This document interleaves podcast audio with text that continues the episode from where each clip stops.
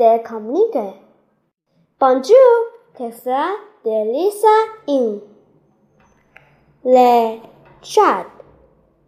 Le chin. Le Latin. La precho.